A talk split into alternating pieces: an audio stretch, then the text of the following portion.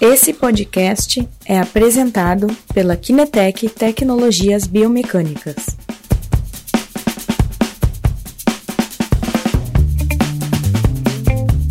Bom dia, bom dia, é já boa tarde, é já boa tarde, boa Já boa tarde, tarde. boa tarde a todos. Aqui novamente o Christian é, da Kinetec e hoje voltou conosco o Guilherme Brota. Isso mesmo, estamos de volta, né? Começar de novo, né, Cristian? O Prazer Guilherme, o Guilherme, pessoal, é, talvez é, vocês não sabem, mas é, o Guilherme teve que passar para uma tese de doutorado É. mês passado, né? Isso mesmo, eu passei por esse mês sabático aí, me afastei de uma série de atividades, inclusive aqui das lives, para poder fazer a defesa da tese, defendida finalmente, depois de quatro anos de, de sufoco, né, Cristian? Bastante Certo. esforço, bastante esforço. Quanto tempo demorou a tua defesa ali? A defesa, ah, ela tem duas partes, né? Uma que é a minha apresentação e outra que é a arguição da banca. A minha apresentação demorou 30 minutinhos, foi rápida, mas a banca ficou acho que por umas 4 horas. Martelado. É, 4 horas me, me sabatinando, né?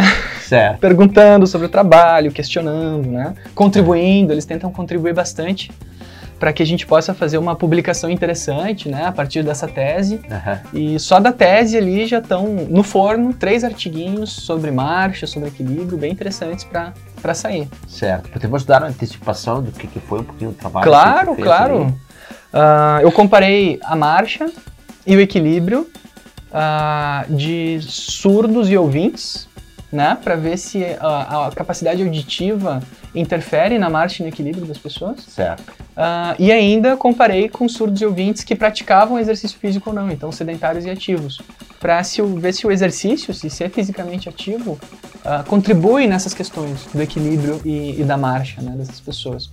E o resultado foi bem positivo, assim, ah, nós encontramos que tanto as variáveis espaço-temporais são diminuídas nos surdos, e o exercício contribui para melhorar isso, Ah, as variáveis cinético-cinemáticas, né, que uma vez a gente já discutiu isso aqui dentro do laboratório tridimensional, né, Aham. também apresenta uma série de, de déficits nas questões cinético-cinemáticas, ah, os surdos, e o exercício também contribui.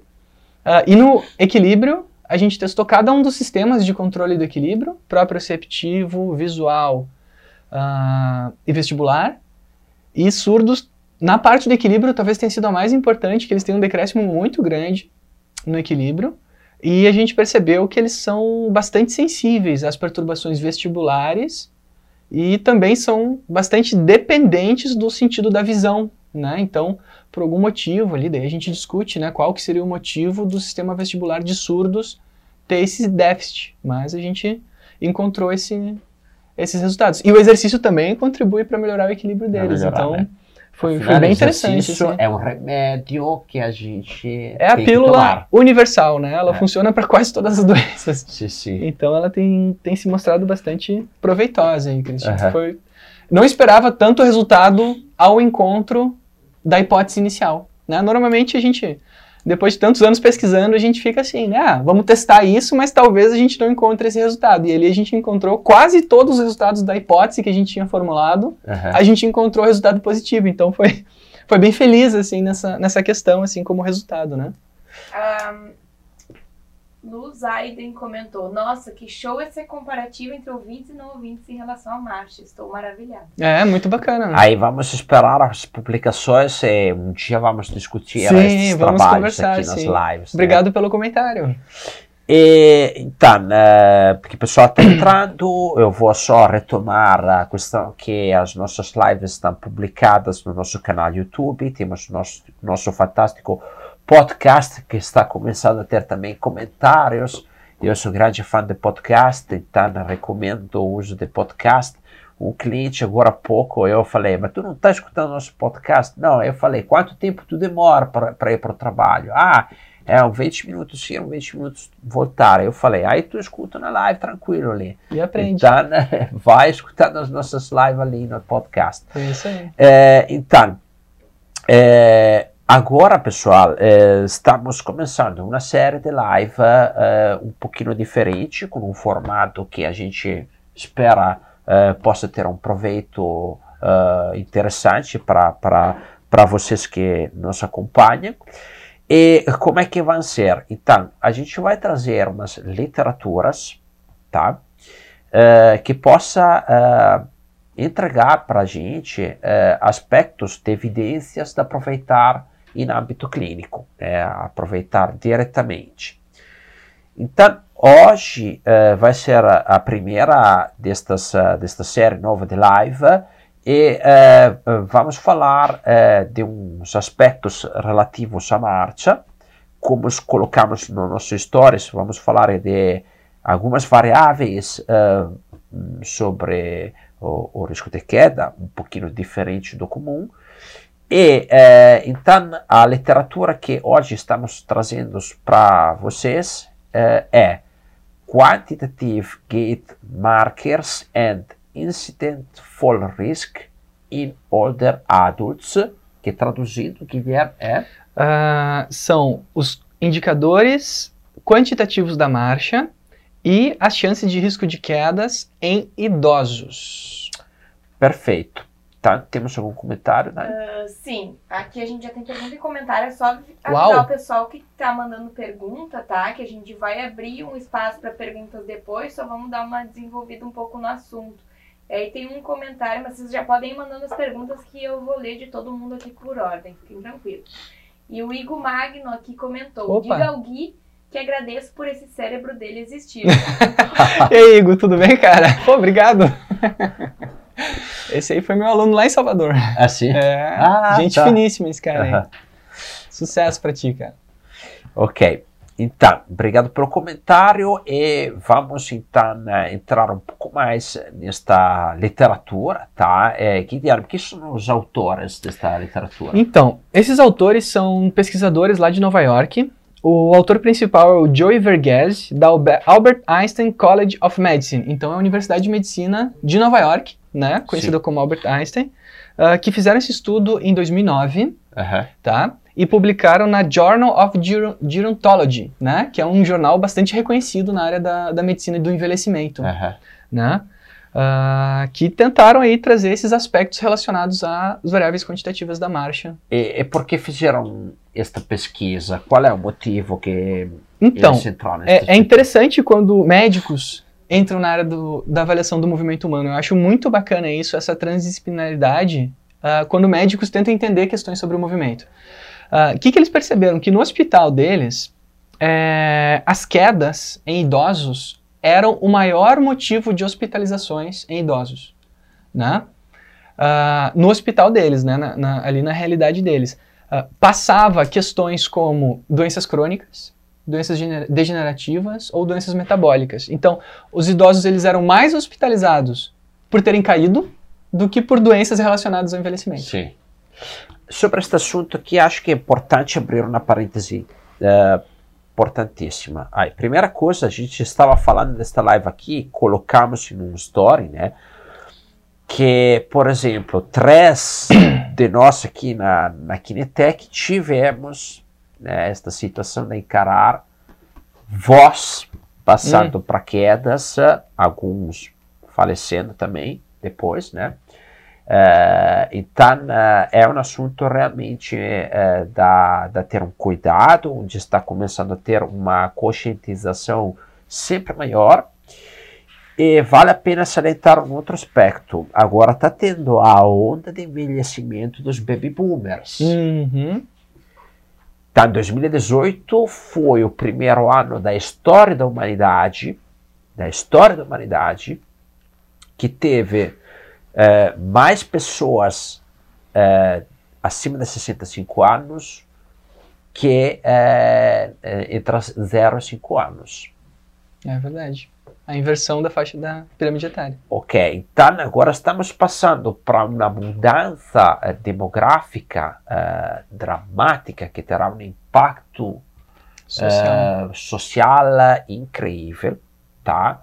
não é somente mais dos países eh, mais desenvolvidos, está começando a abranger também outros países. Então, eh, daqui para frente, a onda de pessoas, eh, digamos assim, idosas, vai ser mais que os jovens. Exatamente. E o assunto do risco de queda, sendo que é, é a causa principal de hospitalização a nível mundial, é um assunto onde temos que ter um controle muito, muito forte. Exatamente. Tá? É, então, é, falando disso, né, é, que conceitos eles trazeram dentro da literatura, Guilherme? Ah, uma antecipação claro. só. Hoje, como é que normalmente uh, vem avaliado o risco de queda? Assim, uh, via de regra, né, os profissionais que trabalham com idosos para tentar identificar o risco de queda nesses pacientes têm utilizado um parâmetro, né?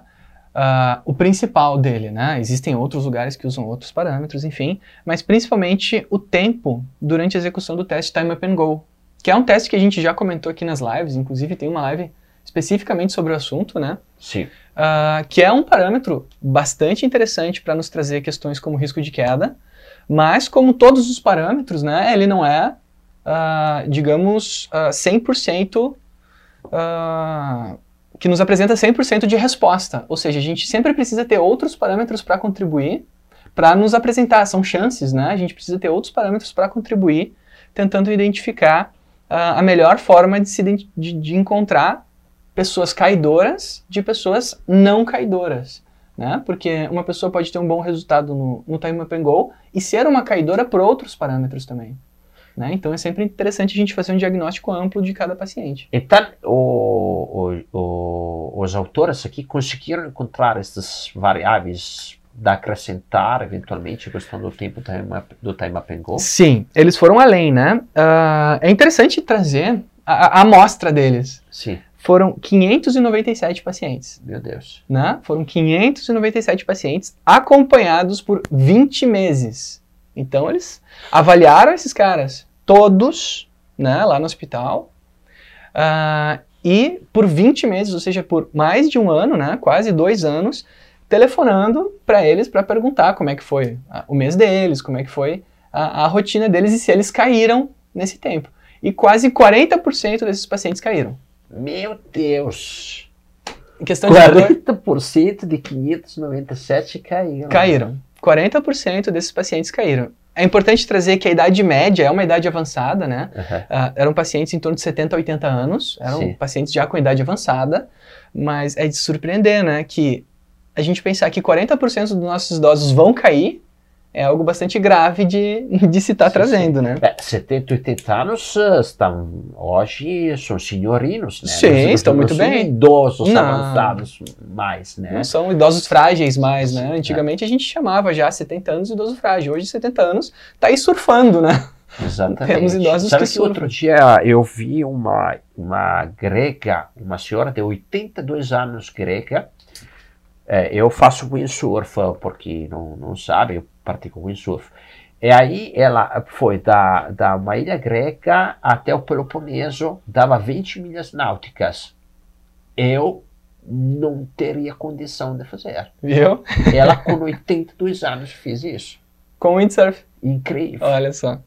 É isso é, é a realidade que a gente é, vive hoje, né? Então, tem esta mudança também, né, de idosos um pouco Sim. mais ativos.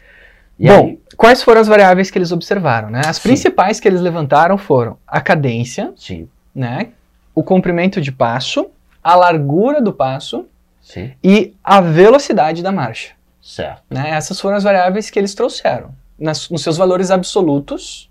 Foram indagados estas variáveis aqui. Exatamente, Sim. em todos esses pacientes. E além dos seus valores absolutos, eles observaram também a variabilidade de cada uma destas dessas indicações, né, dessas variáveis. A variabilidade, que é, na verdade, o desvio padrão, né? Aquele certo. valor de mais ou menos que vem depois de, da média. Uhum. Fizemos uma live uh, falando bastante de desvio Sim. padrão, então pode entrar na live uh, sobre desvio padrão, porque é bem criterioso sobre a coisa, a gente trouxe ali alguns conceitos bacanas. Uhum. E aí, Guilherme, uh, quando eles fizeram esta amostra gigantesca que começaram a avaliar estas questões, né? Uh, que, que, tipo de aspectos tipo chinês anatômicos também conferiram dentro? Então, uh, dentro da, da área da, da ciência do movimento, O uh, que, que, que a gente indica assim que cada uma dessas variáveis representa, né? O comprimento, a cadência, a largura do passo, eles estão muito relacionados a questões cinesiológicas e anatômicas, ou seja, uh, a minha amplitude de movimento, a minha força, né? por exemplo, o, o, o, quanto eu consigo trazer de comprimento de passo depende muito de questões, por exemplo, do alongamento dos isquiotibiais e outros músculos, né? Tem relações muito próximas uh, com isso. Lembrando que a cadência é, por exemplo, quantos passos eu consigo dar dentro de um minuto. A largura do passo é qual é a distância de uma perna e outra, né? A gente olhando assim de frente, uh, no sentido lateral-lateral. A base. A base, o tamanho da base, perfeito. Uh, e o, a velocidade, basicamente medida hoje em, em, centímetros por segundo ou metros por segundo, que é o tempo que a pessoa demora para percorrer uma determinada distância em um determinado tempo, né? Com o cronômetro a gente consegue às vezes medir vários desses aspectos de uma forma muito simples. Certo. Né? Já a variabilidade, ou seja, o desvio padrão, e também um pouco a cadência, né? Então, o desvio padrão de cada uma destas variáveis da velocidade, do comprimento, da largura. Uh, e a cadência também junto, entra aqui junto com a variabilidade, uh, ela depende muito de questões uh, neurológicas. Né?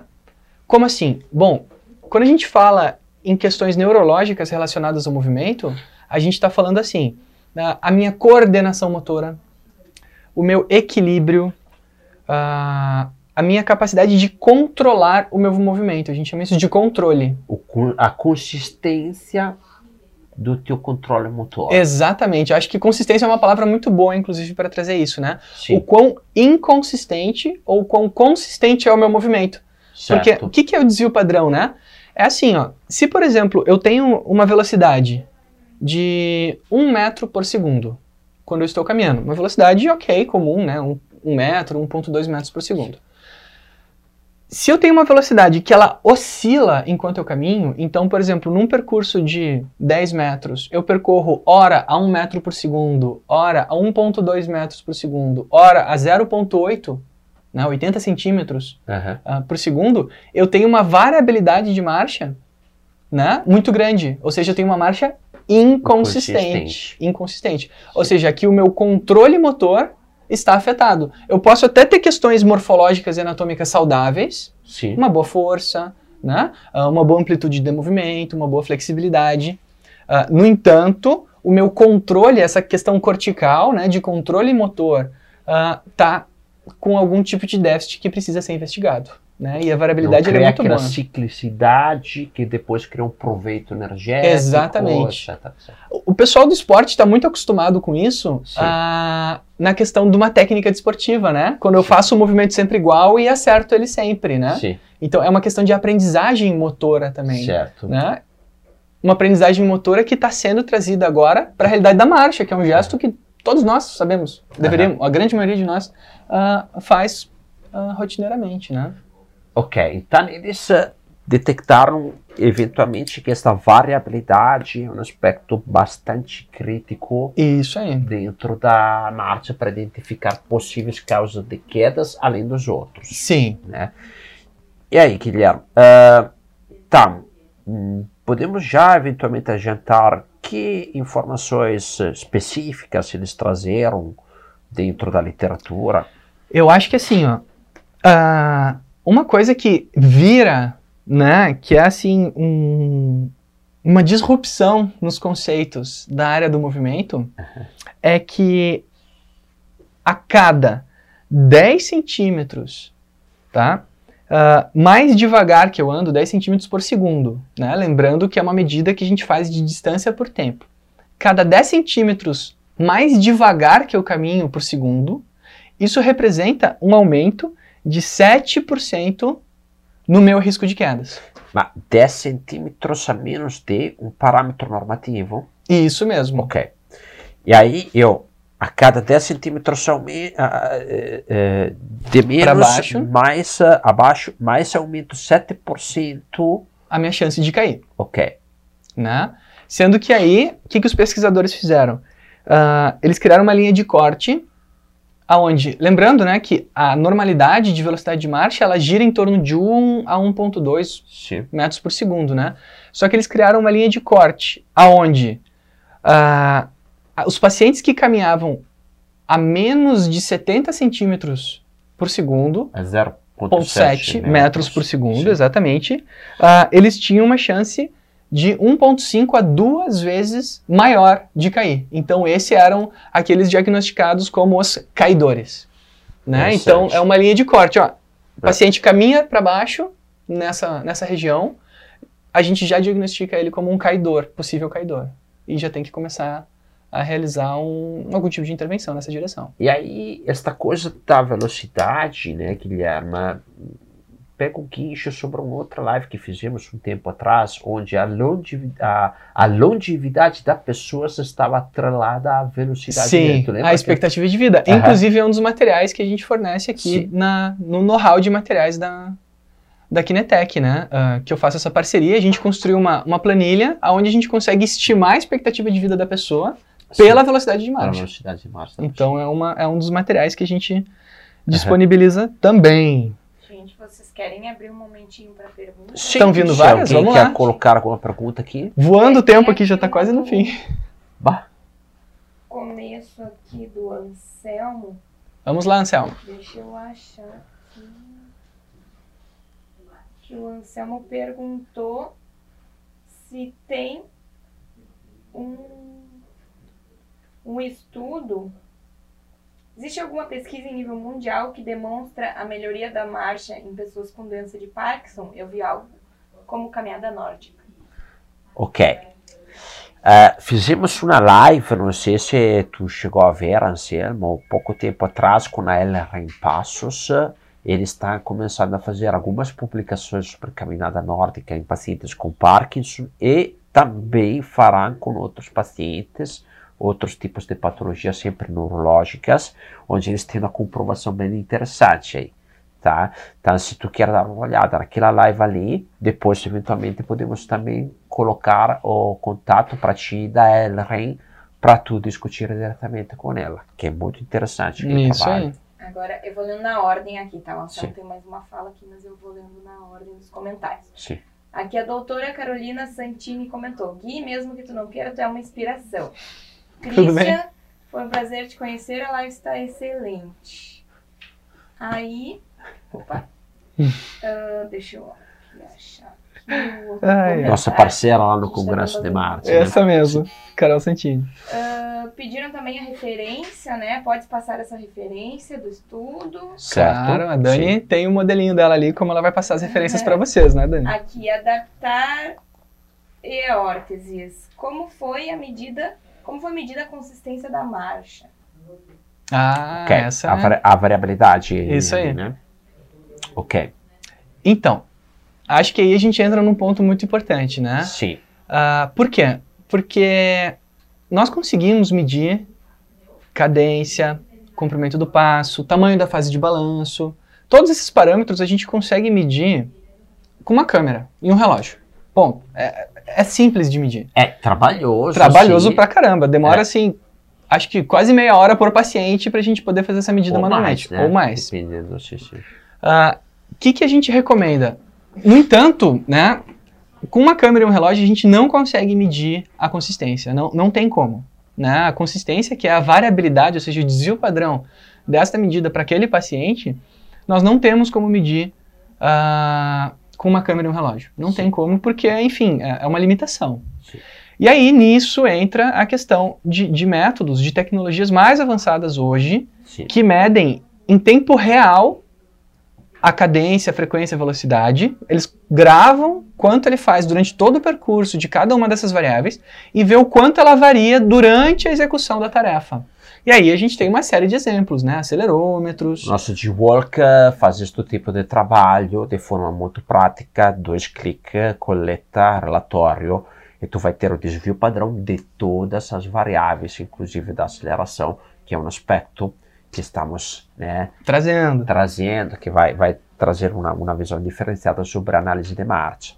Isso mesmo. Então, a variabilidade manualmente é uma coisa extremamente complexa quase impossível de medir, precisa de um instrumento hoje o instrumento que fornece esta informação de forma mais uh, rápida e acessível, uh, no, no, nosso caso, é o sistema de work, uhum. né, que uh, fornece rapidamente o desvio padrão de tudo, de cadência, de fase de apoio, de balanço, de comprimento da passada, da velocidade, do tempo de ciclo esquerdo-direito, né? Cada variável Sim. vai ter o seu desvio padrão lá do lado, né? Tem o seu desvio padrão ali. Que Exatamente. hoje, eu realmente, quando fazemos treinamento, focamos muito, olha ali o desvio padrão, o que está acontecendo, né? Porque ele é crítico. Uhum. Sim. Dani? E aqui a gente recebeu um comentário do Anselmo assim: Eu já peguei problemas na marcha, onde encontrei os problemas nos adutores e glúteo máximo, sendo que ela vinha de outra indicação, onde falaram que o problema estava na pisada pronada.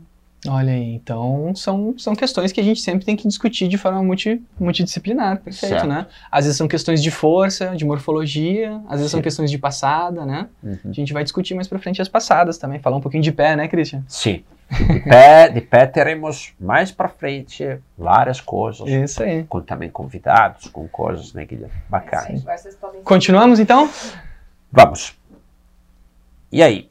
Uh, então, chegamos à questão que eles chegaram a esta conclusão, né? Isso Abaixo aí. de 70 centímetros segundos, uhum. a percentual, não, o, o, o risco de queda aumenta 50%, 1,5 vezes. Perfeito. Isso aí. Tá. É... Junto com essa variável, eu acho que é importante trazer também, essa foi a variável que eles encontraram com a maior chance, né? 50% de chance de cair a pessoa tem se caminhar menor que essa velocidade. Sim. No entanto, uma medida que é quase impossível, essa sim, ó, só com acelerômetro para ter ou um laboratório tridimensional, é a variabilidade da fase de balanço. Sim. Ou seja, é o quanto a pessoa varia o tempo que ela fica com a perna suspensa no ar. Né? Lembrando que a fase de contato é enquanto eu estou em contato com o solo, e eu tenho um tempo que minha perna fica em balanço até encostar novamente sobre o solo. Uhum. O tempo que a gente chama tempo de fase de balanço, o quanto ela varia numa pessoa, Sim. esse nós temos aqui 40% de chance. Ou seja, se uma pessoa apresenta uma variabilidade maior do que 1.5, né? Assim? ele apresenta 40% mais chances de cair também pela questão da variabilidade da fase do, de balanço, que é bem específica. É, isso é interessante. Eu normalmente olho muito a fase de apoio, o desvio padrão da, da fase de apoio, na verdade, o balanço. Eles e encontraram. aí tu me pegou aqui, porque uh, acima de 1.5 eu, eu fiquei surpreso. É, Sim. então são, são medidas que são, assim, são muito pequenas, né? A gente, Sim. o nosso olho não enxerga, não percebe isso. Ou seja, ah, esse ciclo demorou uh, um segundo a mais para acontecer, ou, ou melhor, 0,5% uh, segundos a mais para acontecer, ou 0,5 segundos menos para acontecer. São, são, são muito minuciosas, né? Sim, sim. E se nós não temos uma tecnologia para nos conferir esse tipo de informação, Uh, realmente fica muito complicado. Ah, é, é, difícil. Então, né, você pensa, eu tenho uma pessoa já que ela caminha a menos de 70 centímetros por segundo. Eu já sei que ela, nos próximos dois anos, ela vai ter 50% de chance de cair. Uhum. E ainda, aí eu vou olhar o balanço. Sim. Né? Bom, vamos dizer que ela teve a sorte de não cair por questão da velocidade dela. Agora, se ela tiver também é como se eu jogasse duas vezes a moeda, né? Uhum. Eu joguei a moeda, tem 50% de chance de eu cair nos próximos dois anos. Deu, cara, ganhei. Não caí nos próximos dois anos. É. Se eu tenho meu balanço com uma grande variabilidade, eu vou ter que jogar a moeda de novo. Eu não estou livre ainda da situação. Né? Eu gosto de brincar que quando a gente fala de estudos epidemiológicos, a gente fala da nossa chance de jogar moeda. Eu vou jogar a moeda e agora eu tenho 40% de chance dela cair coroa e eu cair. Né? Então eu vou jogar duas vezes a moeda. Por isso que é interessante, porque aqui, diferente, por exemplo, do teste Time and Go tradicional, né, não avaliado com tecnologias também, a gente tem só uma medida, né?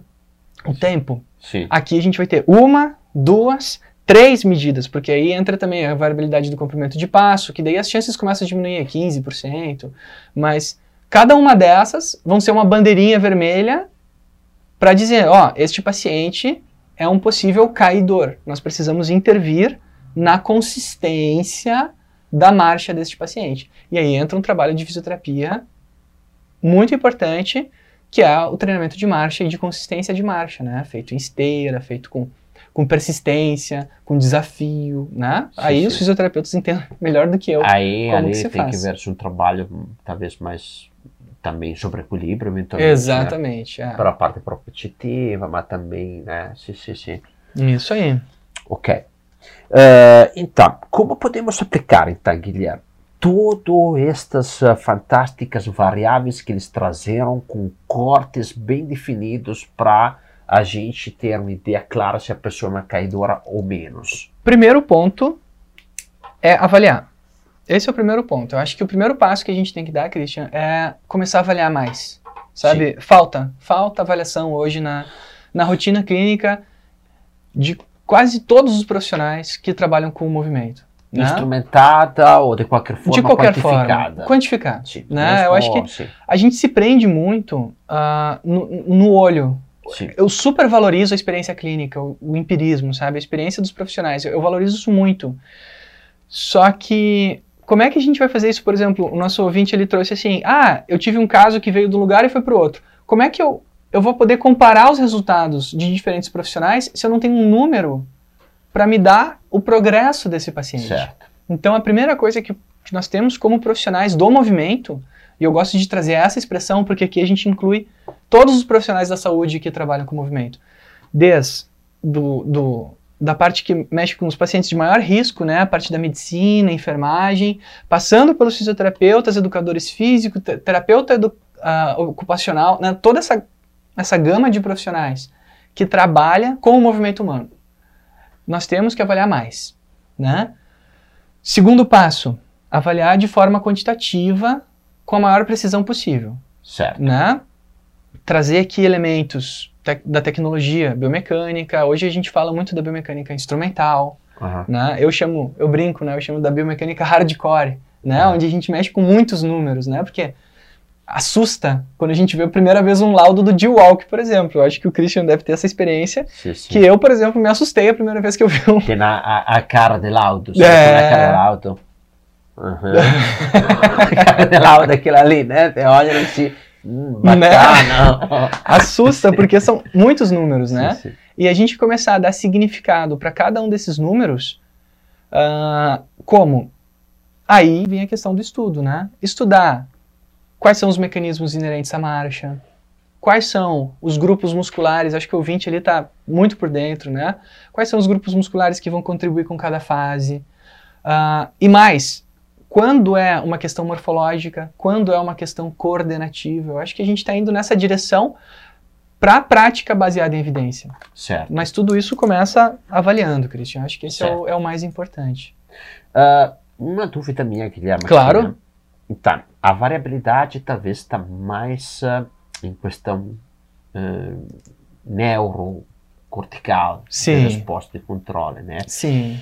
E uh, o comprimento da passada, o, o, o, a velocidade, eventualmente, elas são um pouco mais morfológicas, são, aspectos? São. Assim, uh, infelizmente, assim, essa é uma linha de, de estudo que a gente está tentando desenvolver lá em Caxias também, que assim, infelizmente a gente não tem assim um estudo que, que diga assim, ó, pacientes com questões morfológicas estão agrupados aqui, pacientes com questões neuro uh, fisiológicas, é. né, corticais estão aqui. Também porque pode ser um mix às vezes. Pode ser né? um mix, é, é, muito difícil de separar. Sim. Mas a nossa experiência tem apresentado isso, né, que a variabilidade ela tem relação com o controle Sim.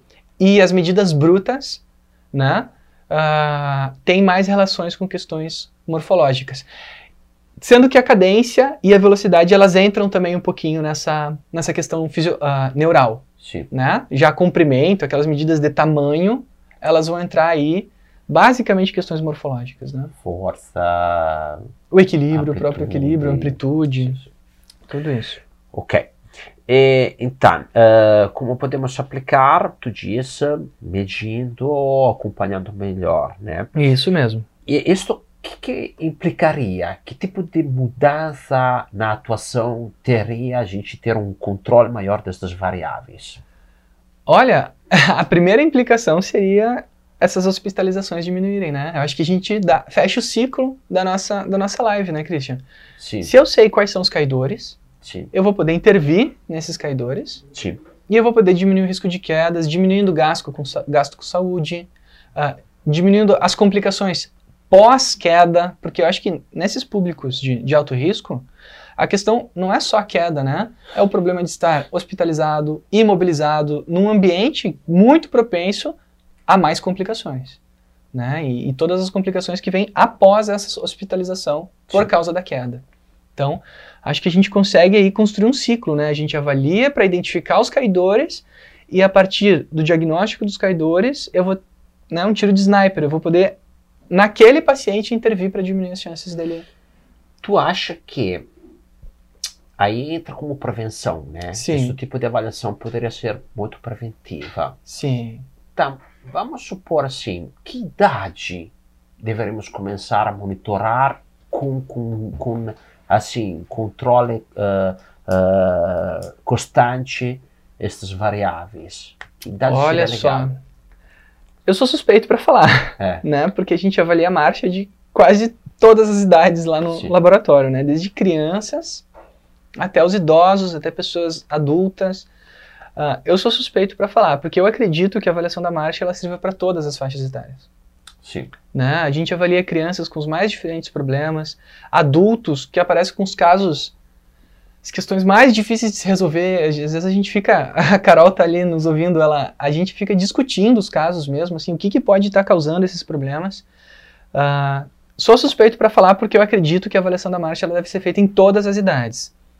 No entanto, sempre que nós temos os extremos, né? Então, pessoas com qualquer tipo de patologia que possa prejudicar o movimento, essas nós já temos que estar tá avaliando, né? Uhum. Aí entra o Parkinson, as paralisias, uh, todas as doenças neurodegenerativas, essas a gente tem que avaliar. AVC. AVC. Uh, essas entram no nicho, independente da faixa etária. E aí, pessoas uh, não uh, não doentes, né? Sim.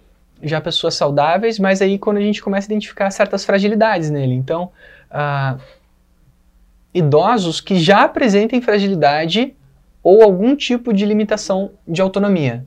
Né? Se é um idoso que já não consegue fazer sozinho determinadas tarefas, a gente Mas já tem que começar a se preocupar. interessante prevenir um pouquinho. Eu estava pensando uma coisa assim, né, que eu vi aqui, que eles não estavam uh, atrelados só a patologias, foram assim, 70, Todos. 80 anos. Né? Exatamente. Né? Aí deram um corte, 70 anos, análise de marcha. Sim, eu acho que é é. é uma possibilidade de, de, se trazer isso como referência, assim. Porque acho que se tentar, tu consegue ainda condicionar um pouquinho a pessoa para ela ter, né? Muito, muito. Já muito. 80, acho que um condicionamento um pouco mais complicado. É mais difícil, né? mas também é possível. Também se é ela possível. não teve um condicionamento antes, chegar a 80, fazer é. uma, uma, coisa assim. Né? Eu acho que a gente pode trazer, inclusive, os, os 65 anos, né? Que é aquela 65. faixa. É, que é a faixa Sim. etária da terceira idade. É. A gente traz, ó, já fez uma avaliação de marcha? Sim. Na vida?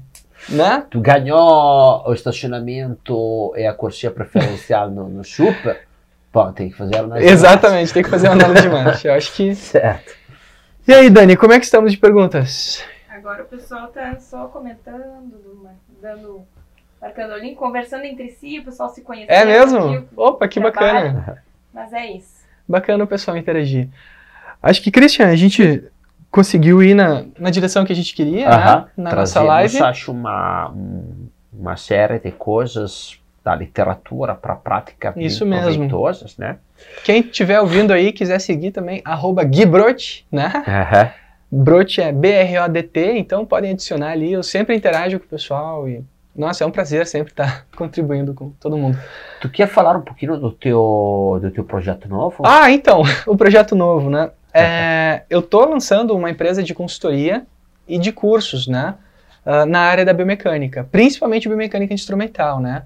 Uh, desde que eu comecei a trabalhar com o Christian, a gente viu a, a necessidade de, de, de, trazer conhecimento e facilitar o acesso ao conhecimento biomecânico hardcore, né? Esse conhecimento biomecânico quantitativo e instrumental para o Brasil como um uhum. todo. E aí a gente lançou a Sapiens, né? Hoje eu lancei a Sapiens Biomecânica, onde junto com o Christian uh, eu lanço cursos, né? A gente já tem dois cursos ali disponível, o curso de salto e o curso de marcha. Uh, uma série de materiais também, planilha de avaliação de marcha, planilha de avaliação de salto. Dani, quantas planilhas tem lá? Né? Tem algumas, né? Já temos e-book também. Uh, fora as consultorias que eu presto para quem quer implementar um serviço, né? Se Exatamente. você quer implementar um serviço de avaliação de movimento, só me procura ali Sapiens Biomecânica e eu faço de tudo para que o seu serviço dê certo, uh, tanto do ponto de vista do conhecimento e aplicação, quanto da parte de sustentabilidade, né? Uhum. E Nós tem temos já vários parceiro. clientes nossos vários. que estão aproveitando destas consultorias com resultados no curto prazo incríveis. Então, né, a gente como Kinetec recomenda muito, se você está começando a trabalhar em avaliação um pouco mais instrumentada, tem esse interesse, e também conversar com a Sapiens, com o Guilherme, para eh, né, pensar em montar protocolos, pensar um pouquinho em eh, trabalhar um pouco mais quantificando né, eh, o movimento dos seus pacientes e alunos. Isso tá? mesmo. Ok, Guilherme, então chegamos ao final desta fantástica live. Na próxima live, pessoal, falaremos de corrida. Uhum. É, alguns aspectos uh, críticos que você tem que absolutamente conhecer para avaliar uh, a sua corrida, tá? a corrida dos seus alunos e pacientes. Então, eu espero que vocês gostaram deste novo formato de live, um pouco mais direcionados à evidência e aplicação clínica, tá? Se não temos mais nada, tranquilo, podemos uhum. encerrar aqui. Muito Obrigado bem. mais uma vez, Guilherme. Obrigado, Cristian. Obrigado, pessoal. Bom almoço e bom final de semana para todos. Nos vemos semana que vem falando de corrida, duas coisas que absolutamente você tem que conhecer.